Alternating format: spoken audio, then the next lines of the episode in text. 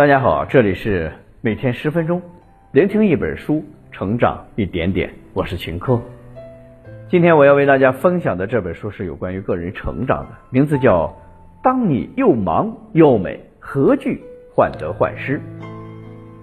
又忙又美是一种独立精神，不为别人，而是为了自己。又忙又美是凉爽开始给所有女性的一剂处方药。专治你的纠结、拎不清、玻璃心和想太多。当你开始追求又忙又美的生活，才能够构筑自己想要的安全感，孵化出正确的价值观，对自己的能力、感情和人际关系更有信心，与曾经患得患失的自己渐行渐远。本书的作者梁爽，理性天蝎女，专治各种拧巴、拎不清、玻璃心和想太多，点燃你自律的心。已出版。你来人间一趟，你要发光发亮。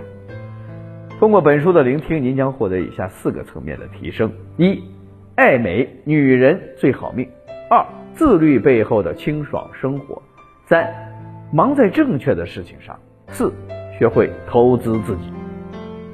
下面我会用大概十分钟左右的时间来为你讲述本书的精髓。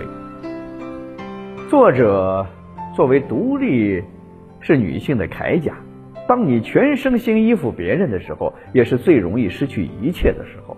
于是写了这本《当你又忙又美，何惧患得患失》，鼓励女性从外表、自律、情绪、投资等方面独立起来，将人生牢牢地掌握在自己手中。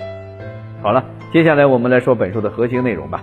我将分四个部分来为大家解读。第一个部分是爱美女人最好呢。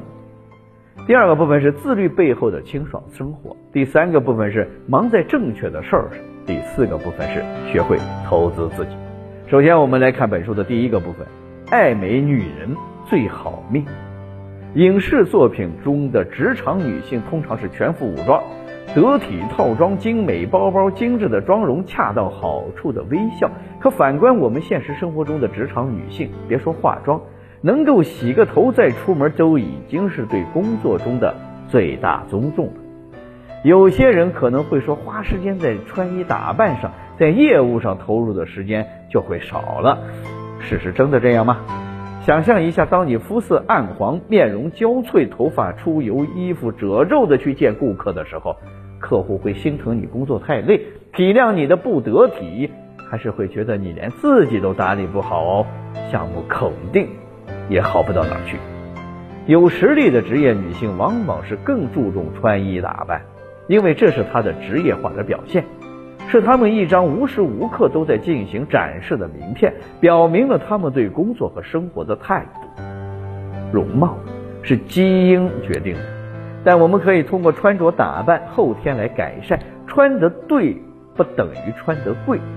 注重穿衣打扮不代表要省吃俭用去买名牌包包或衣服，硕大的 logo 穿在身上也不代表着美丽。要始终记住，适合自己才是最好的。当你找到自己的穿衣风格，给自己进行准确的定位之后，你就会在潜意识中不断的给自己暗示，这可以促使你变得更自信、更有底气。有些人明白美的重要性，但在行动上却很懒。比如常常熬夜，懒得敷面膜，有赘肉却不去运动和锻炼，健康饮食只能坚持两天，缺乏耐心和毅力等等，这些都是阻止我们变美的拦路虎。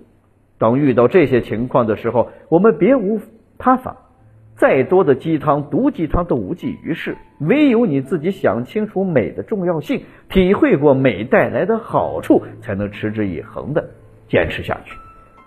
书中讲了很多相关的小故事，其中讲到一位女性为了改善肤质，长期戒糖，配料表中但凡含有白砂糖就一律不碰。我们不讨论这种方法是否可取，但是这位女性对美的追求程度可见一斑。然后我们来讲第二个部分的内容：自律背后的清爽生活。在大多数人的印象中，自律不是个美好的词儿，它意味着克制。忍耐、约束，但其实常常是做不到自律的人才会这么想的。但凡坚持做到自律的人，常常会感觉自律改变了他们的生活。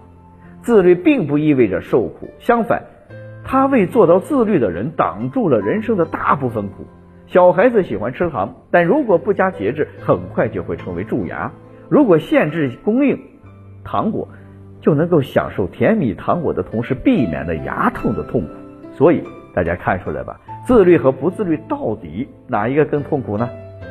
有的人不想吃熬夜的苦，于是早睡早起；有的人不想吃生病的苦，所以荤素搭配健康饮食；有的人不想吃节食的苦，所以一有时间就在健身房里面锻炼；有的人不想吃没文化的苦，所以看书学习，不断的扩展自己的知识面。自律的人才有自由可言，身体上、精神上、工作上、生活上亦是如此。一个雷打不动、早睡早起的人，他的忍耐力和毅力绝对超乎常人。当具备这些卓越的品质之后，自然比别人更容易获得成功。接着，我们来讲第二个第四部分的内容：忙在正确的事儿上。以往的经验告诉我们，同一时间段只做一件事儿，同时做多件事情的话，哪件事情都做不好。这个道理没错。但是过于耗时。当我们做饭的时候，往往都是把米饭放进电饭煲内，开始择菜、洗菜、炒菜。没有人会等米饭煮熟以后再去择菜吧？女性又忙又美也是这样，这两者并不冲突。当你把重心放在事业和容貌上的时候，对于那些让你不适的鸡毛蒜皮的小事儿，就没那么多精力去关注了，自然就少了很多家庭的纷纠。在职场上也是这样。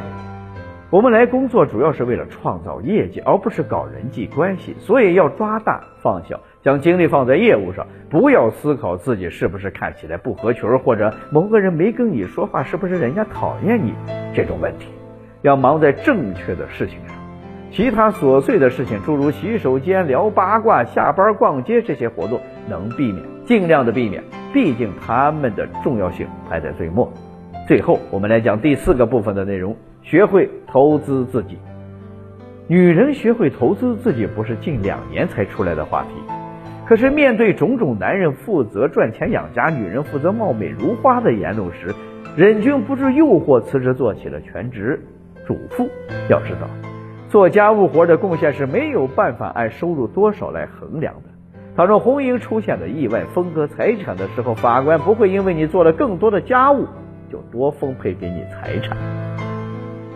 时代日新月异，全部重心放在家庭上之后，不可避免的会与社会脱节。即使男性净身出户，但他们东山再起的可能性也比女性要大得多。所以，无论什么时候，女性不能放任自己懒惰。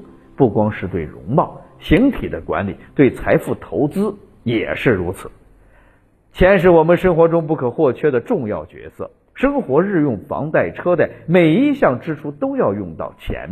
可以说，只要活着，就是在不断消耗金钱。钱怎么花才是最保值的呢？那就是投资自己，投资外表，不论穿着打扮还是护肤化妆，该花的钱不要省。